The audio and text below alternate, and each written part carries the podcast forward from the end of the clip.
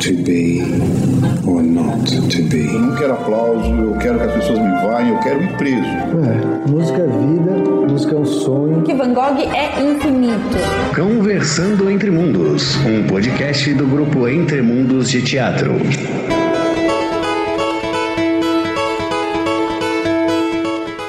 Bom dia, boa tarde, boa noite. Esse é o Conversando Entre Mundos, uma realização do grupo Entre Mundos de Teatro. Segue a gente no Instagram, arroba Grupo Entre Mundos, ou no Facebook, Grupo Entre Mundos. Tem o nosso site também, www.grupoentremundos.com. Se você tem alguma sugestão de pauta, manda um e-mail pra gente, grupoentremundos.gmail.com. Não sei como você chegou aqui, mas estamos nas principais plataformas de streaming.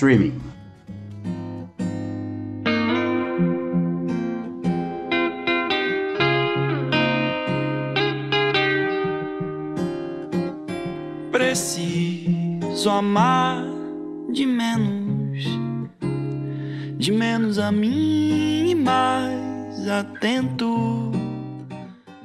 Meu nome é Bianca Fina e eu sou atriz e fotógrafa do grupo Entre Mundos. Meu nome é Rafael Matos, eu sou escritor, sou ator e dramaturgo do grupo Entre Mundos. Meu nome é Rodrigo Ergolê, eu sou diretor, sou ator, sou dramaturgo, sou arte educador. Estamos aqui hoje com Rodrigo Gergolê, dramaturgo, diretor, arte educador, dançarino, empreendedor e malabarista nas horas vagas. Licenciado em Educação Artística e bacharel em Artes Cênicas, com pós-graduação em Processos Criativos do teatro contemporâneo. Ufa, bastante coisa, hein, Rô? É, a gente tenta aí fazer umas coisinhas, mas só, só parece que é muito, mas nem é tanto assim. Ah, mas é muita coisa, assim, é muita coisa, né? Bailarino, dramaturgo, enfim, arte, edu arte educador, né? E assim, nós vamos é, dar início aqui aos trabalhos com aquela pergunta fatídica, né? Pergunta que começa toda a gravação do podcast, assim. Como? Como? Por que você entrou nessa de fazer arte, Rô? Então, sempre que eu fiz essa pergunta, eu fico fiquei todas as vezes pensando nisso, né? Como que eu entrei nessa parada de fazer arte? E para mim é complicado responder porque eu não lembro muito bem, né? Eu sei que eu era muito pequeno, eu não lembro muita coisa de antes de, disso. E tinha uma vizinha que dançava, que fazia balé, Ariana, o nome dela. E eu era unha e carne com essa vizinha, a gente brincava junto e tal. E aí a mãe dela um dia foi levar ela pro balé e falou: "Ah, você não quer vir?" Aí eu fui para assistir, fui para assistir, fui para assistir. Quando eu percebi, eu já tava lá no meio da sala dançando.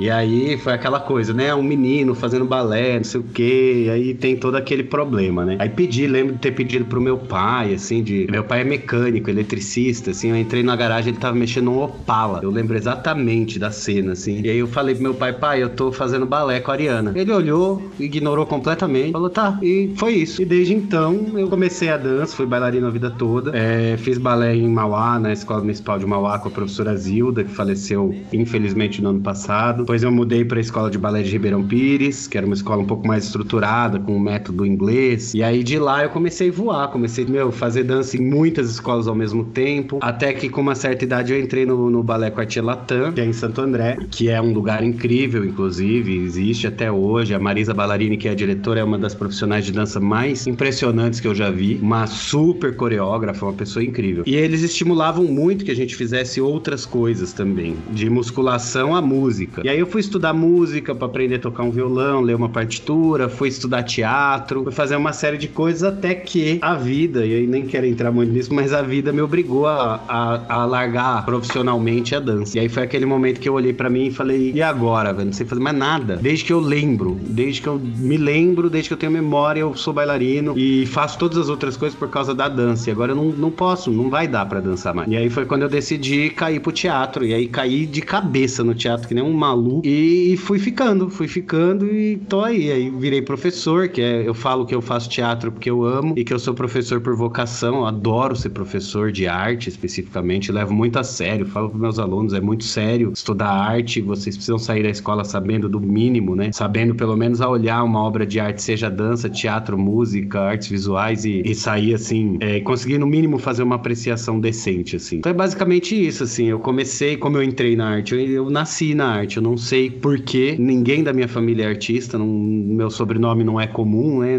Eu raramente não, não acho nenhum outro artista com meu sobrenome, mas eu nasci na arte. Acho que, acho que se existe uma força universal aí, ele tinha feito esse caminho para mim já. Muito bom, Rô. E dentro do teatro, eu sei que você flerta aí, né, com a dramaturgia, que você é um dramaturgo.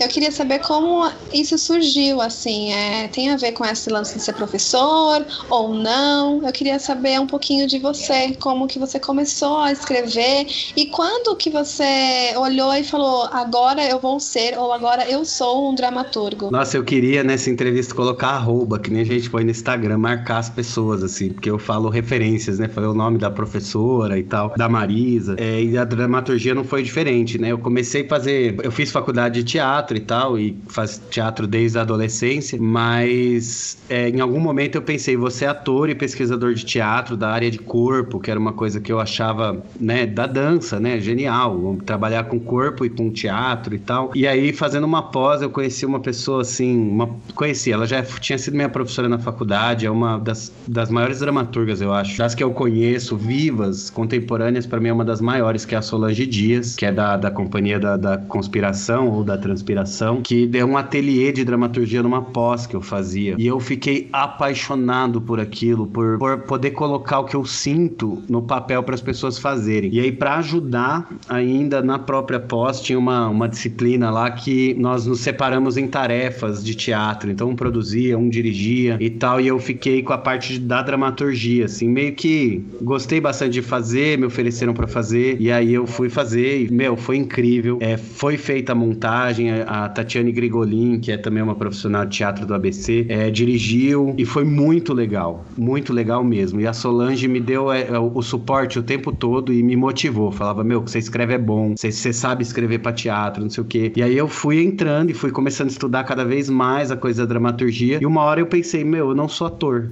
eu sou dramaturgo, é o que eu gosto de fazer. Eu gosto de escrever e de fazer com que as pessoas é, vejam a minha ideia ali no palco, né? Não ser exatamente uma ferramenta da ideia do outro. E, e foi assim. Aí escrevi, tenho cinco textos assim que já foram montados, os que não foram montados são uns 15, mas os que foram montados foram cinco textos, que são cinco textos que são muito importantes para mim. É, principalmente os ponteiros do relógio marcam as horas de ontem, que foi feito inclusive com o Rafa, que tá aí, que é um texto que eu gosto muito, que eu fiz em parceria com a Giovana Paixão, e o Cão. O Cão para mim até então é a melhor coisa que eu, que eu escrevi na vida, né? Também em parceria com a Giovana Paixão e que vocês dois fazem parte, né? Então foi, acho que foi assim assim que eu caí na dramaturgia. Eu falo pra caramba, né? Ah, a ideia aqui é que o convidado fale mesmo, né? Agora deixa eu dar. Eu, eu falar um pouquinho de como a gente se conheceu. Por exemplo, eu era aluno na ETEC de Artes, né? Teve um dia, no fim de 2015, mais ou menos, que eu faltei. Depois, assim, eu perguntei pros meus amigos, meus colegas ali, o que, que eles tinham tido. Eu acho que a matéria era história do, do teatro, talvez. E aí eles falaram que veio um professor super bom, assim, super, deu uma, uma aula super interessante, assim, tal, né? O pessoal gostou muito da aula dele, assim, e, acho que era o professor, e era o professor Rodrigo, mas durante um bom tempo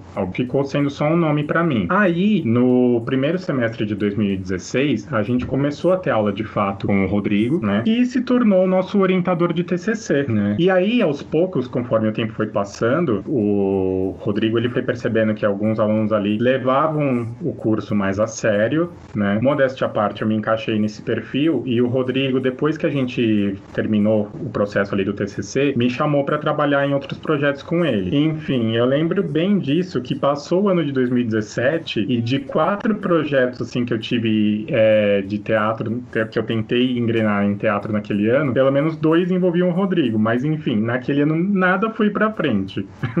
a última coisa que sobrou foi assim, a gente começar a trabalhar no que seria assim a encenação do cão, né? Até então o, o tinha outra configuração, tinha outras pessoas. E aí a gente desembocou assim no cão e, e o Rodrigo desde o início se mostrou muito importante assim pro meu crescimento assim como profissional de teatro assim, né? Eu já considerei que eu cheguei meio tarde assim, já com 30 anos assim nessa área, mas eu tive a oportunidade me dada por ele para emendar e enveredar por esse caminho e tenho sido muito feliz assim, serei sempre grato. E agora eu quero emendar a pergunta assim, na dramaturgia, de onde vem o seu fascínio pelo discurso aberto? Ô, Rafael, aí aí você tá querendo me fazer chorar né? E pegou pesado. Pô. É, é engraçado ouvir do outro lado, assim, né? O lado do aluno e tal. Mas enfim. É como aluno, inclusive, que vem esse fascínio do, do discurso aberto. Ó, outra referência, né? É, tive um professor também que chama Evil Rebouças, que ele é da, da Companhia Arte Humos de teatro aqui de São Paulo, que ele foi meu professor, um professor fascinante, incrível, assim. A aula dele era muito boa, mas quando ele me deu aula eu não conhecia muito bem o trabalho dele como profissional, assim, como dramaturgo. Ele é um dramaturgo, né? Da Companhia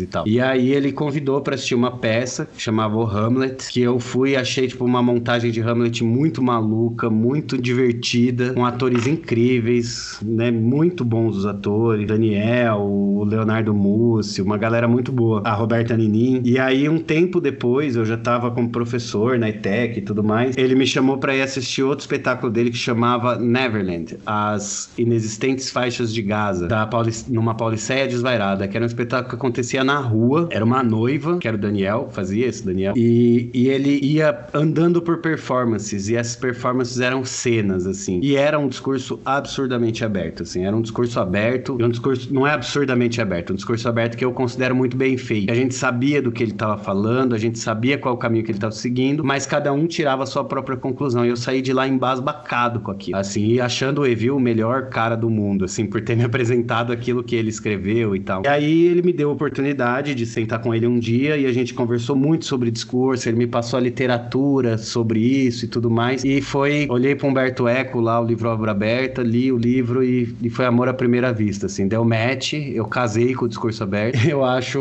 uma pesquisa muito fascinante, eu acho que é o que a arte, eu acredito muito que a arte brasileira precisa do discurso aberto. As pessoas precisam entender o que é o discurso aberto, porque ele muda uma pessoa. Ele me mudou. Essa peça, o Neverland, foi uma peça que me mudou como pessoa, assim. Mexeu comigo de uma forma que eu fiquei. Eu virei outra pessoa. Basicamente, virei outra pessoa, assim. Uma pessoa melhor. E eu quis fazer isso pelas outras pessoas também. Por isso eu gosto de escrever no discurso aberto. Já que a gente tá falando de discurso aberto, eu nem ia fazer essa pergunta, mas só pra gente contextualizar um pouco, Rô, o que, que é o discurso aberto? É, a gente fala pro povo discurso aberto, discurso aberto, discurso aberto, né? E ninguém. Não é uma coisa tão, sim, tão simples assim, todo mundo sabe, né? É, numa explicação rápida e bem grossa, é, existem vários tipos de discurso, na verdade, em literatura, inclusive em língua portuguesa, a gente estuda isso na escola, discurso direto, discurso indireto, tem vários tipos. No teatro, especificamente na arte, os principais é o discurso aberto e o discurso totalitário. Né? Algumas pessoas chamam de fechado, mas não é muito certo o termo fechado. O discurso totalitário é o que todo mundo conhece. É uma história com começo, meio e fim, que você sabe para onde ela tá indo e você sabe o que tá falando. Não necessariamente você concorda com o que tá falando. Por exemplo, é um filme sobre um relacionamento. É, você sabe que você vai achar aquela mulher horrível, aquele homem ótimo, e que o tema é a gravidez que a menina teve na adolescência e pum. Ah, eu acho que a mina foi, que o cara foi um escroto também. Ah, problema seu, não tá, não é o que tá dizendo do discurso. Você só vai entender aquilo, você não tem muita opção. O discurso aberto, ele vem com outra ideia, ele vem com a ideia de deixar buracos nesse entendimento. Então, assim, imagina que, que o entendimento de uma coisa é um blocão de Lego com várias peças. O discurso fechado tá fechado, fechado não, totalitário tá fechado esse, esse blocão. No discurso aberto, você retira algumas peças. E aí, automaticamente, o cérebro das pessoas preenche esses buracos. Ele vai preencher esses buracos com a sua própria bagagem de vida, com seus pensamentos mais recorrentes. Então, acaba a peça, você sabe que estava falando de relacionamento, mas um vai achar que era uma coisa espírita, o outro vai achar que era uma coisa sobre, o, sobre um término, o outro vai achar que é sobre um início. E assim vai, cada um vai achar uma coisa diferente, o que gera discussão, e essa discussão gera mudança. Mesmo que a discussão não seja com outra pessoa, seja uma discussão interna. Ah, eu entendi isso, mas e aquela outra parte que. E o cão eu acho que conseguiu fazer isso. Por isso que eu acho que eu tenho tanto orgulho dessa peça. Oh, é, eu queria saber do que, que você, o que, que você dá dança para as outras áreas da sua vida, assim. O que, o que veio do Rodrigo bailarino, assim, para as outras, pras suas outras vertentes, a, o trabalho de corpo, a disciplina, a rigidez no trabalho. O que que vem daqueles tempos assim que você traz consigo nos seus outros trabalhos até hoje? Eu acho que o principal que a dança me trouxe foi o amor pela arte, né? Porque desde que eu nasci eu faço isso, desde que eu lembro eu faço isso. E sempre foi muito importante pro meu desenvolvimento pessoal, assim. Aquelas épocas que, que a gente começa a ser meio bobo, meio né, adolescente, meio tonto, é, a arte me salvou de ser um, um, um hétero top, sabe? Que o cara fala, topzera, a dança me, me salvou disso. Por conviver com muita mulher também, porque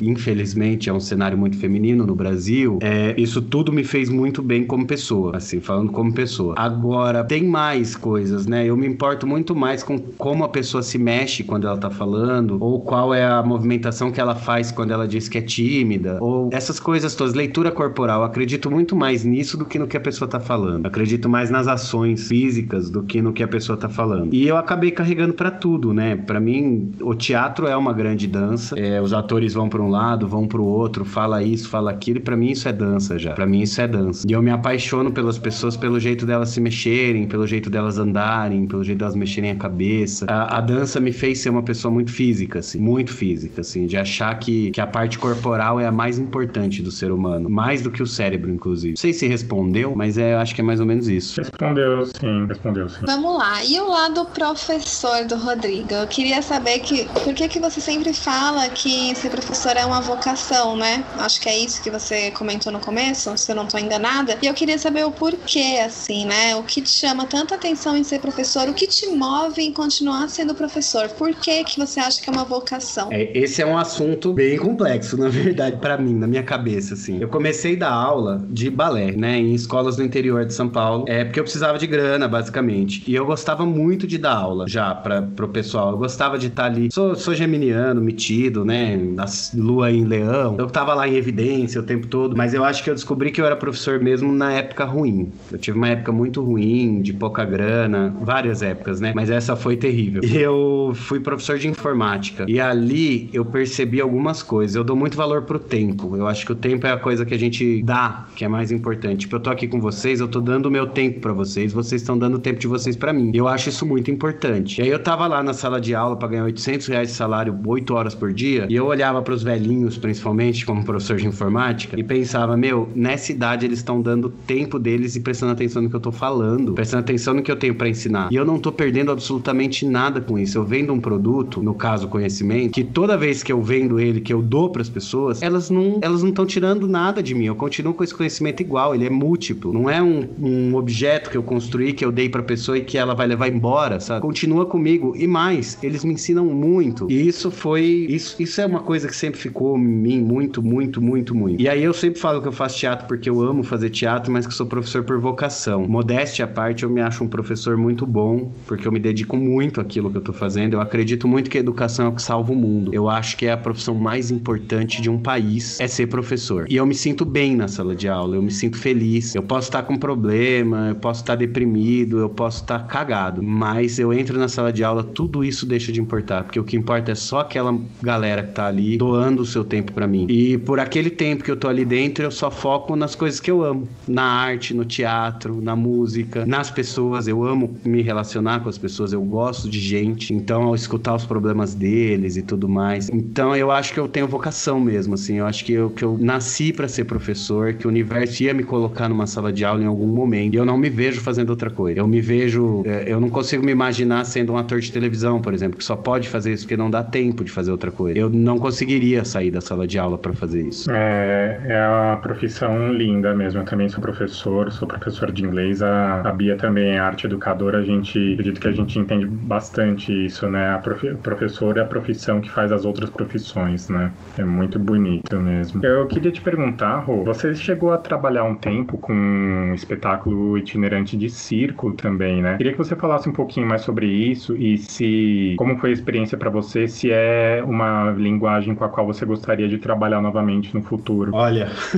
isso é uma história complicada porque eu não sou circense, definitivamente. Eu faço umas coisinhas de circo que eu aprendi lá, inclusive tenho que ser grato às pessoas que, que, que, que estavam lá comigo nesse grupo e tal. É, mas lá eu fui dramaturgo também, eu escrevi, eu estive em cena porque era interessante estar em cena, porque precisava estar em cena, mas eu não sou circense, assim. Eu adoro o circo, eu acho o circo genial. Acho que o circo tem coisas que o teatro não tem. O circo tem um pensamento empresarial mesmo, assim. Tipo, vamos ganhar dinheiro fazendo isso. E, e precisa, o artista precisa ganhar dinheiro, ele precisa viver, ele precisa comer. E o circo tem isso desde a era de ouro do circo, desde lá, lá do fundo do, do baú, desde de muito antes, né? Mas eu sempre tive essa relação meio. Eu sempre quis estar no meio do circo e eu nunca tive oportunidade. Até porque a, a referência, de novo, né? A, a, professora mais importante que eu tive na vida, pessoa que. Pessoa que, que eu acho que me tornou um artista profissional de verdade, que me ensinou de verdade, que a minha grande mestra, assim, de vida chama, se chama Daniele Pimenta. E a Dani, ela, ela é do circo, ela cresceu no circo, família circense. Hoje ela é doutora em teatro, é professora na Universidade Federal de Uberlândia, merecidamente. Melhor professora que eu tive na na vida. Com ela eu já ficava flertando com o circo teatro, com a dramaturgia do teatro, do, do circo e tal. E aí, uma hora surgiu essa oportunidade. Na real, eu fui morar na casa de uma galera que fazia circo e a gente acabou se juntando